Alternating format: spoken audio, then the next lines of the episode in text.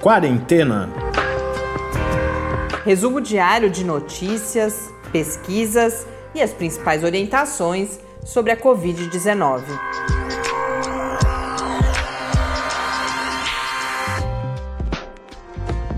Quarentena, dia 71. Olá, começamos agora mais uma semana desta nossa quarentena com este 71 episódio. Eu sou Mariana Petson. Eu sou Tarso Fabrício. Segunda-feira de feriado aqui em São Paulo, mas de muito trabalho para gente e também nos outros estados brasileiros. E semana que começou com bons ventos, muito carinho, movimento de novo no nosso e-mail. Falaram com a gente dois novos ouvintes, a Guilene Chaves, que nos conta que acompanha o podcast desde o início e diz que deseja, inclusive, que nós continuemos após o fim da quarentena, da pandemia. Esta é uma pergunta que já nos ronda há algum tempo também, Guilherme, até onde nós vamos. Mas, de qualquer forma, o Lab continua com as suas produções. A gente vem aprendendo muito, tanto aqui no Quarentena, quanto com toda a experiência de divulgação científica durante a pandemia. Então, mesmo quando viermos a interromper este podcast, sem dúvida nenhuma, esse é uma, um canal que tem se mostrado bastante interessante para divulgação de informações. Então, daremos, a gente já tem alguns podcasts no Lab, mas a gente deve continuar usando bastante esse canal e todos os outros que com os quais a gente vem trabalhando já há bastante tempo nesse esforço de divulgação. E falou conosco também o Nelson de Araraquara, que nos conta que houve a partir da indicação do amigo Rodrigo, nosso vizinho aqui, querido amigo também. Um abraço então para o Rodrigo, para o Nelson e para o Douglas Leite, já um ouvinte que vem interagindo conosco no Twitter há um tempo e mandou uma dica que eu compartilho no final do episódio. Temos várias notícias importantes neste início de semana. Organização Mundial da Saúde que interrompeu os testes clínicos com a cloroquina e a hidroxicloroquina. Por outro lado, temos a confirmação de resultados positivos com o remdesivir e resultados de um estudo que nos ajudam um pouquinho mais a entender um dos grandes mistérios dessa pandemia, que é o papel das crianças e a forma como ela afeta as crianças, nesse caso, com evidências de uma notícia positiva de que as crianças seriam menos suscetíveis à infecção pelo SARS-CoV-2, vírus causador da Covid-19. Os números dessa segunda-feira que não nos dizem muita coisa, primeiro devido à subnotificação que já é típica dos finais de semana e segundas-feiras ainda pelo impacto do final de semana e também porque estamos gravando o episódio um pouquinho mais cedo hoje, então mesmo os dados das fontes alternativas ainda estão pouco atualizados. E além de tudo é feriado, né? Em São Paulo, como a gente já falou, então, como é um estado que tem um número muito grande de casos, essa consolidação final dos dados aí também pode ser um pouco atrapalhada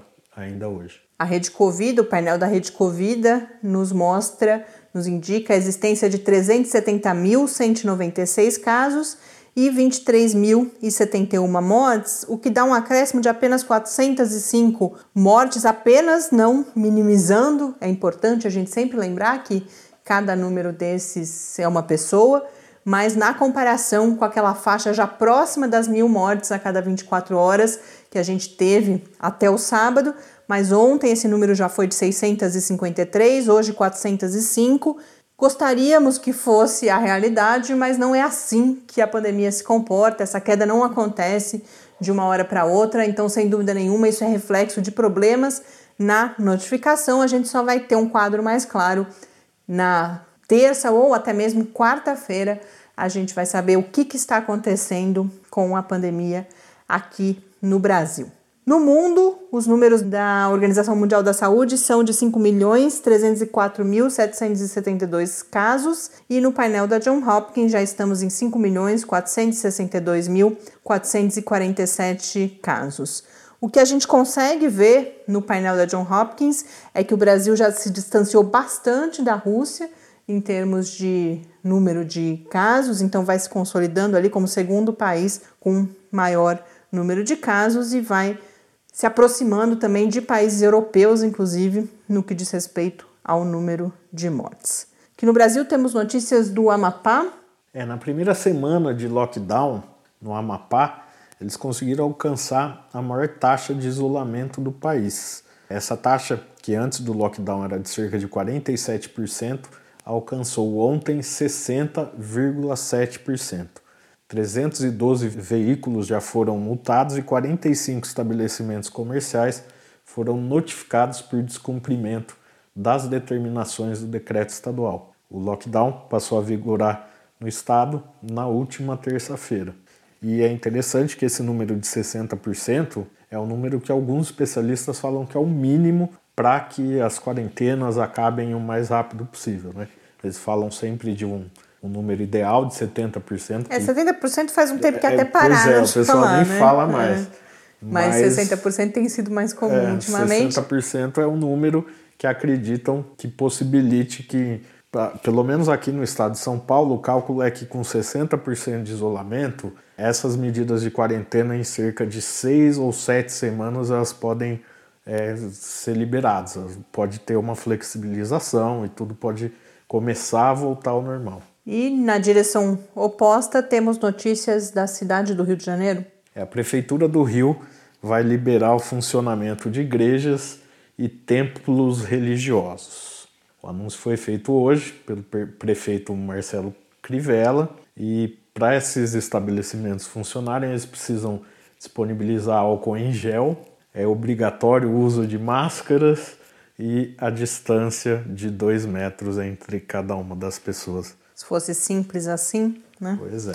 Uma das notícias que a gente comenta já já é justamente de como momentos, eventos, como cultos religiosos podem favorecer os chamados clusters de transmissão da Covid-19. Mas antes disso, queria falar então da cloroquina, que hoje, inclusive, e até mesmo a Organização Mundial da Saúde, que já vinha recomendando que o tratamento não fosse usado, exceto nos contextos dos testes clínicos, agora interrompeu o seu próprio estudo clínico com o uso de cloroquina e hidroxicloroquina. Estamos falando do Solidariedade, iniciativa que já envolve mais de 100 países, sob a coordenação da Organização Mundial da Saúde. O objetivo é, com um grande número de pacientes, usando os mesmos protocolos, que se alcance resultados uh, significativos mais rapidamente. São vários fármacos, agora não lembro se quatro ou cinco, que estão sendo testados. O Remdesivir, que a gente fala daqui a pouco, é um deles e a cloroquina e a hidroxicloroquina estavam incluídos, mas a partir da publicação na última sexta-feira daquele estudo do The Lancet que a gente comentou aqui, com mais de 90 mil pessoas, que não chegou a nenhuma evidência de eficácia da cloroquina e da hidroxicloroquina, e muito pelo contrário, identificou um aumento na taxa de mortalidade nos grupos que usaram esses medicamentos e também a azitromicina associada. Com base nesse estudo, então, a Organização Mundial da Saúde decidiu suspender, ao menos temporariamente, os seus estudos clínicos. Não todos, os com os outros fármacos continuam, mas com cloroquina e com hidroxicloroquina estão suspensos agora até segunda ordem.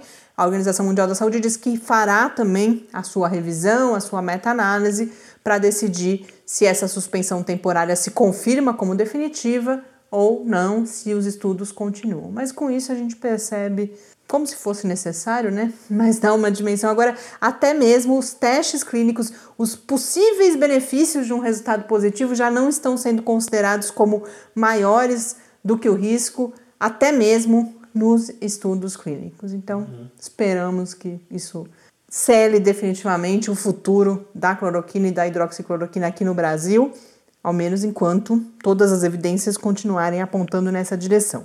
Mas hoje a gente percebeu uma espécie de efeito colateral da, de se falar tanto nos riscos da cloroquina, que é o medo das pessoas que já tomam esses medicamentos para outras condições. A gente fala muito da malária, mas a cloroquina ela é um medicamento de uso contínuo para algumas doenças autoimunes.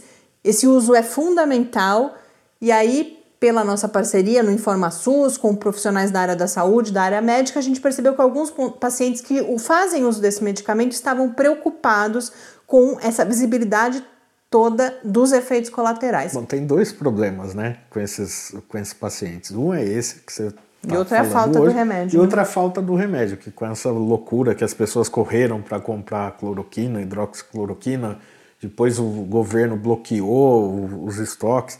Então tem pessoas que precisavam fazer o uso desse medicamento e já não conseguiam encontrar. E aí, por identificar essa questão, a gente rapidamente conseguiu conversar com o professor Bernardino e o nosso quadro hoje, então, é justamente sobre o uso da cloroquina para essas outras finalidades que não a Covid-19. Vamos então acompanhar. Perguntas e respostas sobre a Covid-19.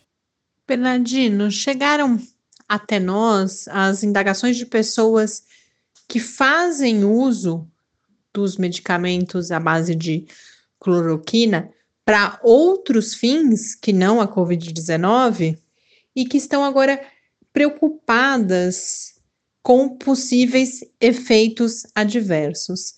Quais são as orientações para essas pessoas que já fazem uso contínuo do medicamento?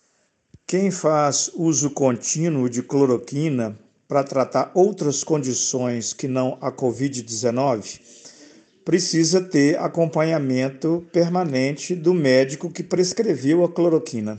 Então, a pessoa que já usa cloroquina e tem um médico que a acompanha, ela pode inclusive conversar com o médico dela a esse respeito, mas o importante é que não se use cloroquina por automedicação. Uma vez que a cloroquina foi prescrita por um médico e esse médico está acompanhando a pessoa, a pessoa não precisa ter maiores preocupações, porque certamente o médico que prescreve cloroquina está atento e observante a qualquer problema que a cloroquina poderá causar. Nesse sentido, a pessoa que estiver em dúvida, a sugestão que eu faço é que ela converse com o médico dela a respeito do uso que ela faz da cloroquina e da prescrição que ele fez para que ela use cloroquina, no sentido dela ficar tranquila e poder cuidar bem do problema de saúde que ela tem, sem ficar preocupada ou ansiosa com desejo de suspender a cloroquina, porque pode ser que a suspensão da cloroquina, para quem já faz esse uso crônico, possa trazer um problema até maior do que o risco que a cloroquina oferece. Então é importante a pessoa não suspender o tratamento e conversar com o médico que a acompanha para ter orientação adequada. Agora, jamais usar cloroquina sem ser por prescrição médica e de um médico que faça o acompanhamento da pessoa durante o uso da cloroquina. Muito obrigada, professor Bernardino. Até o nosso próximo encontro aqui no Quarentena.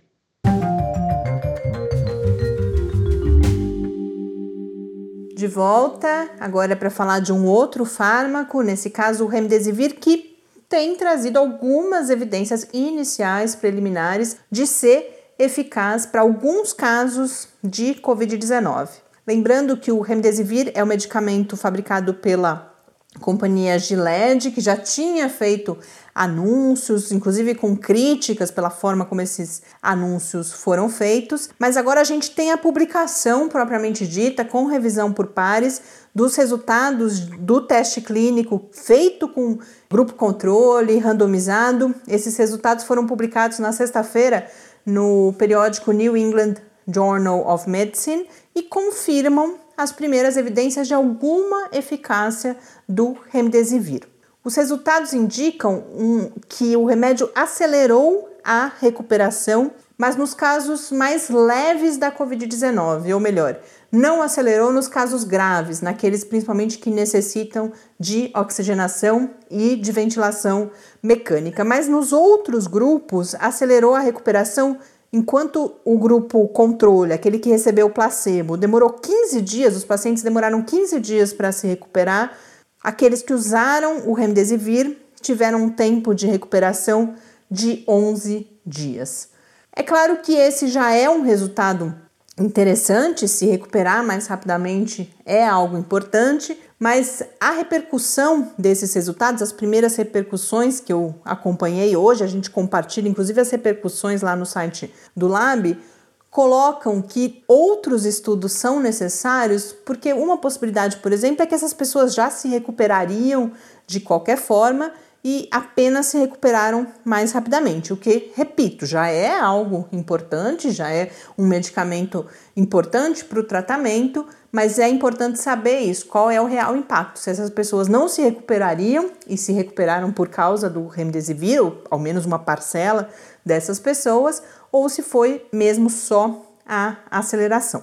Nos dados brutos, a gente tem ali uma diferença também na mortalidade. Enquanto a mortalidade foi de 11,9% no grupo que tomou placebo, naqueles que tomaram o medicamento, essa porcentagem foi de 7,1%. Mas aí os autores, por uma série de considerações, dizem que esse resultado não foi estatisticamente significativo, mas na repercussão a gente vê também um certo otimismo de que pode indicar uma possibilidade de impacto também na taxa de mortalidade, mas aí todos são unânimes em falar que mais estudos são necessários. Mas de qualquer forma, a gente segue num bom caminho no caso do remdesivir. Uma da, da, da a relevância desse resultado para alguns especialistas é, por exemplo, considerando que o remdesivir está relativamente escasso, ainda não, não, não foi escala, escalonada a sua produção, talvez ajude a decidir nesse momento você priorizar usar o remédio, por exemplo, não nos pacientes mais graves, mas sim nos pacientes mais leves,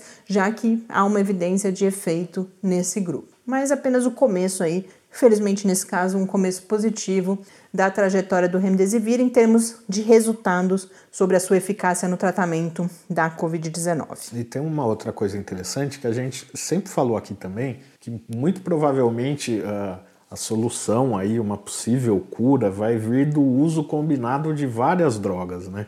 Mesmo que ele tenha um efeito que ainda é relativamente baixo, talvez utilizado com uma combinação de outros remédios ele possa fazer a diferença também. É, a gente percebe cada dia, ontem também eu comentava, né, aquela lista da, da Nature Medicine sobre os 15 fármacos que estão sendo alvo de estudos ou que tem mais estudos dedicados a eles, a gente vê que começam a aparecer evidências e justamente nessa direção que você coloca, tá? Isso de cada um agindo às vezes por um mecanismo diferente, com resultados diferentes dependendo da condição do paciente. Isso é algo que os especialistas já vinham alertando faz tempo, de que talvez não exista e muito provavelmente não exista a chamada bala de prata, aquele, aquele remédio mágico que vai resolver tudo, mas sim várias possibilidades que combinadas nos ajudam a lidar com a Covid-19. Aqui no Brasil, ontem vocês lembram que a gente falou da escola de cadetes em Barbacena, a indicação era de 90 casos naquele momento, mas hoje a notícia completa é que já são 195 casos positivos testados na chamada EPCAR, que é a Escola de Cadetes da Força Aérea Brasileira, em Barbacena, Minas Gerais. 90 são aqueles estudantes que estão isolados na escola porque estão ainda com casos ativos. Os outros, eh, a gente teve confirmação de casos pelo teste rápido de anticorpos, ou seja, casos já recuperados. A situação só não é mais dramática, porque desses 90 também a informação oficial é que apenas 7 têm sintomas, os outros são todos assintomáticos, são, é bom lembrar, são jovens de 14 a 18 anos, então é aquele grupo que de, tem tido pouco agravamento, só 7 têm sintomas e sintomas leves. Mas isso nos mostra, primeiro, que há várias denúncias de que a escola demorou para interromper as suas atividades presenciais. Uhum. Então, é uma conduta que não é adequada. Esses casos respondem por 85% dos casos na cidade de Barbacena. Então, a gente tem um problema de você transmitir, por mais que essas pessoas estejam assintomáticas ou com sintomas muito leves, vários já tinham tido contatos externos e podem ter agravado a situação ali.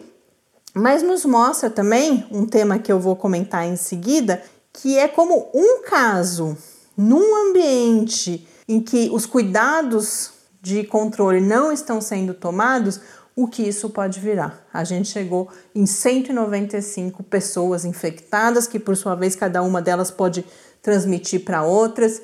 Então, isso nos ajuda a ver, quando a gente toma decisões do tipo, também a gente não, não faz isso, mas a gente vê várias pessoas é fácil a gente se sentir tentado por, por toda a dificuldade que tem sido esse isolamento, pensar, ai, ah, só hoje eu vou ver tal pessoa, eu vou fazer tal atividade. Mas no momento em que a gente faz isso, tanto nós estamos correndo riscos, quanto podemos significar o risco para centenas, dezenas de pessoas, como a gente vê aqui, e a gente já fala um pouco por que isso.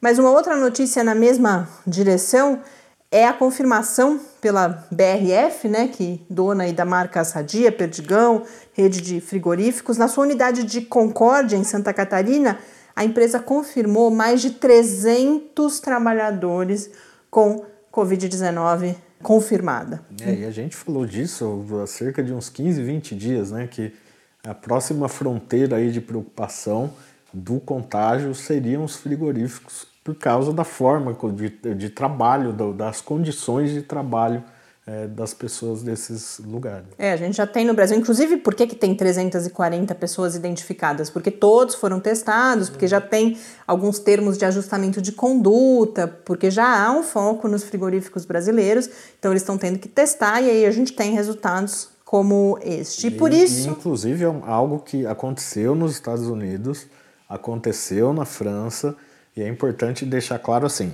o problema não é que você vai se contaminar com o alimento, com a carne, nada disso. É pela condição de trabalho, as pessoas trabalham muito próximas. É, e é... tem no artigo que eu vou comentar depois, o próprio frio favorece a sobrevivência é. do vírus, então você aumenta a transmissibilidade, o que tem um problema para essas pessoas que trabalham lá e tem um problema de afetar a cadeia de abastecimento de alimentos também. Então, por isso esse controle tão rígido para que não tenha também esse outro efeito colateral da infecção. Então, você tem um efeito sobre cada uma dessas pessoas e as suas famílias, mas também um risco de desabastecimento se isso não for controlado a tempo. E por causa desses dois casos, então, de, da EPK, da Escola de Cadetes e da BRF, eu trouxe aqui um artigo, um daqueles que estava já há um tempo nas minhas abas ali, e hoje ele, ele ganha especial significado, que foi um artigo publicado alguns dias, não é um artigo, é uma reportagem publicada na revista Science sobre justamente o papel ou a ocorrência desses clusters de transmissão na Covid-19,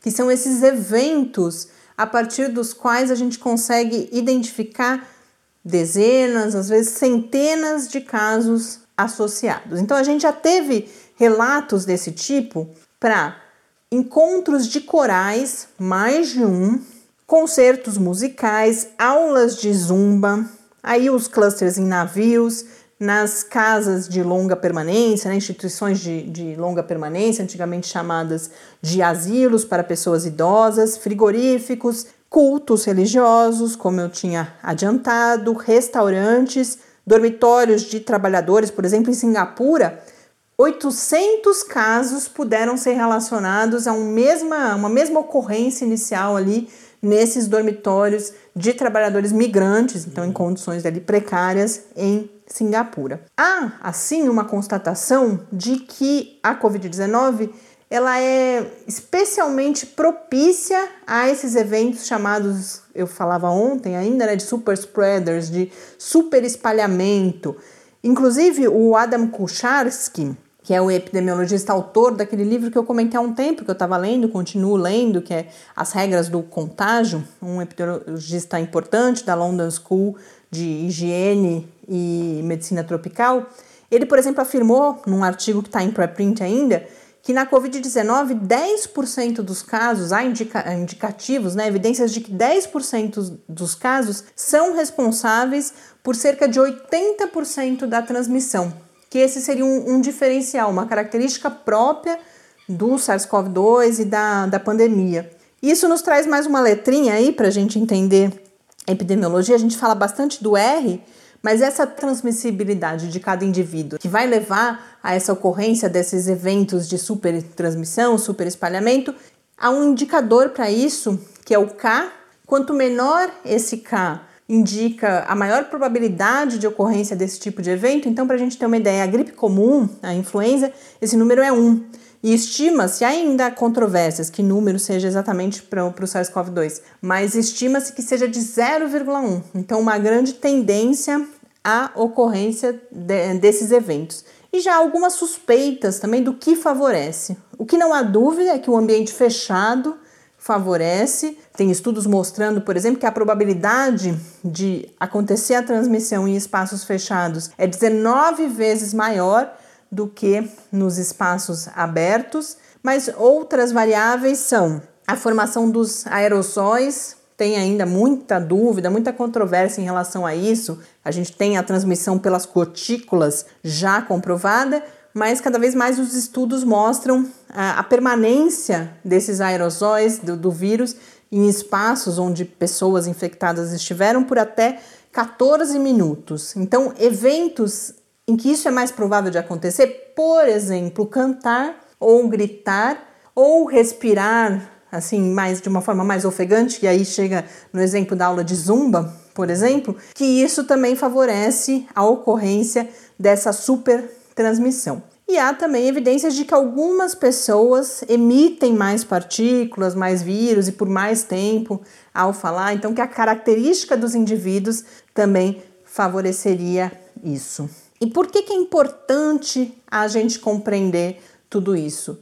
Fala-se na, notícia, nessa notícia da Science, em um, um distanciamento mais direcionado, que se a gente conseguir avançar na compreensão das situações que mais favorecem a transmissão, você pode tomar medidas para evitar essas situações enquanto você libera outras. Então a gente vê que o caminho, ontem por outro motivo a gente falava disso, o caminho é que quanto mais conhecimento a gente consegue fazer intervenções as chamadas mais cirúrgicas. Você não precisa fazer o distanciamento generalizado, que é a ferramenta que temos nesse momento, mas conforme o tempo vai passando e a gente vai conhecendo melhor o comportamento do vírus, como que a transmissão acontece, como que ele afeta o nosso organismo, com isso a gente vai conseguindo ter estratégias mais refinadas, mais precisas de controle da transmissão. E a última notícia que eu trago aqui hoje tem relação com isso, que foi a publicação de um artigo, ainda é importante fazer essa ressalva. Esse é um daqueles que ainda vai passar pela revisão por pares, é só um preprint por enquanto, mas um preprint de instituições bastante reconhecidas. Então, acabei de falar de uma delas, a London School de Higiene e Medicina Tropical e também a University College London, dentre outras instituições. Pesquisadores dessas instituições publicaram um estudo de revisão de literatura e meta-análise, então usando ferramentas estatísticas. Eles partiram de 6 mil estudos internacionais sobre como as crianças são afetadas, no sentido de não de como o organismo delas é afetado, mas pegaram estudos sobre testagem, por exemplo, quais pessoas foram infectadas em determinadas populações, 6 mil estudos internacionais 18 considerados como tendo dados úteis, e a partir disso eles concluíram que as crianças seriam menos suscetíveis à infecção pelo SARS-CoV-2 do que adultos, crianças e jovens até os 18, 20 anos. Na notícia, que foi publicada inclusive no site da London School, eles falam em 50%, 56% na verdade, menos probabilidade das crianças serem infectadas, o que é um dado de muito impacto. Mas na repercussão que eu vi, esse é o principal ponto. O estudo é muito elogiado, toda, todos os especialistas que eu vi comentando dizem que ele foi muito bem feito, mas questionam um pouco esse dado de 50%. Mas não questionam de que é uma evidência forte de menor infecção das crianças pelo SARS-CoV-2. Agora, onde a gente não tem resultados conclusivos, isso os próprios autores colocam, é se a capacidade de transmissão das crianças também é diferente, porque é, essa tem sido uma das grandes lacunas de conhecimento, inclusive pelas políticas de fechamento das escolas. A gente sabe que essa é uma das medidas de maior custo social, né? As crianças que passam aí semanas, meses longe da escola, com ferramentas de educação à distância ou indisponíveis ou que foram elaboradas sem é, muito tempo para que isso acontecesse. Então há uma preocupação muito grande em entender se o fechamento das escolas de fato ou qual o papel que tem. Então por isso busca-se responder essa questão, mas esse estudo ele ainda não chega nesse ponto, mas indica essa forte evidência de que as crianças seriam menos suscetíveis, mas também todos os comentários e os próprios autores falam de que outros estudos são necessários.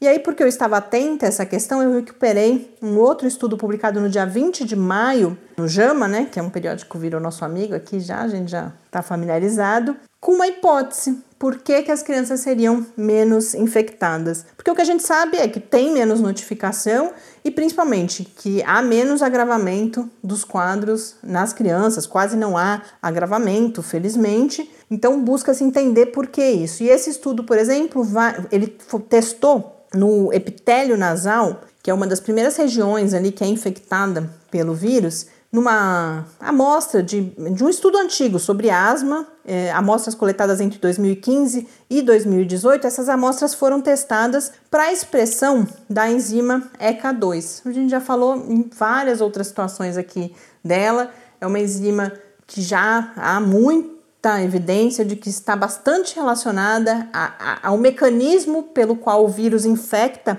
as células humanas. E a conclusão que eles chegaram é que essa enzima ela é muito menos expressa no epitélio nasal das crianças, aí com idade entre 4 e 9 anos, que foi a amostra que se conseguiu resultados ali, né? A, a amostra agora não cada amostra individualmente, mas o conjunto de amostras em que se conseguiu um resultado significativo que essa enzima então ela é menos expressa e que isso poderia explicar essa menor suscetibilidade das crianças. Então, mais uma linha aí em que a gente aos poucos vai conhecendo melhor e mais uma notícia positiva a gente pode pensar. Então, no fundo, temos algumas boas notícias aqui hoje. E para concluir, como estamos ainda aqui em clima de feriado e ontem o Tárcio poeticamente me chamou a atenção de que eu não tinha trazido o meu poema clássico do domingo. Hoje, infelizmente, como eu disse, o dia foi agitado por aqui, não deu tempo de eu selecionar, mas felizmente nosso ouvinte... É um feriado, né? Hoje feriado foi... com cara de tudo menos pois é. feriado. É. Mas nosso ouvinte Douglas Leite me salvou com uma dica de uma página no Instagram um nome curioso, Tabas Rosso. Eu não entendi muito bem como que essa história chegou onde chegou, mas eles lançaram uma campanha que chama Não Tenho Conselhos, Tenho Poesia, em que eles convidam as pessoas a se filmarem declamando uma poesia e postarem ou enviarem para eles, eles postam lá na página.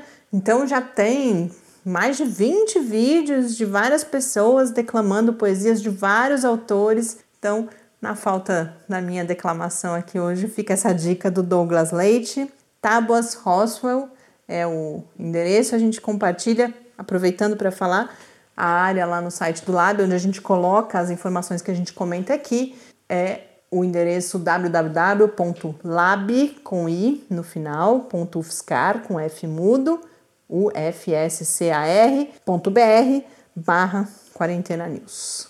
Com isso, chegamos então ao final de mais um episódio. Achei que esse fosse rápido, porque era de feriado, mas já me estendi. Mas de fato, a gente tinha notícias aí transformadoras em grande medida nessa segunda-feira, embora, só lembrando, fora a OMS, que de fato é uma coisa que vem se somando aí, né? Vem essas evidências todas sobre os problemas relacionados à cloroquina, as outras todas estudos iniciais, mas dia a dia a gente vai conhecendo mais e com isso ficando mais forte, com mais poder de combater essa situação que estamos vivendo. E mais esperançosos também. Sem dúvida nenhuma. E com mais poesia cada vez mais, né?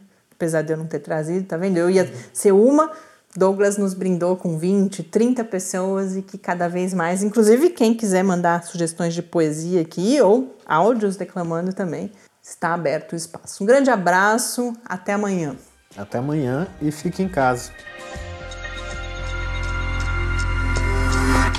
Quarentena é uma realização do Laboratório Aberto de Interatividade para a Disseminação do Conhecimento Científico e Tecnológico da Universidade Federal de São Carlos, o LAB da UFSCar, do Centro de Desenvolvimento de Materiais Funcionais, CDMF, e do Centro de Inovação em Novas Energias, o CINE.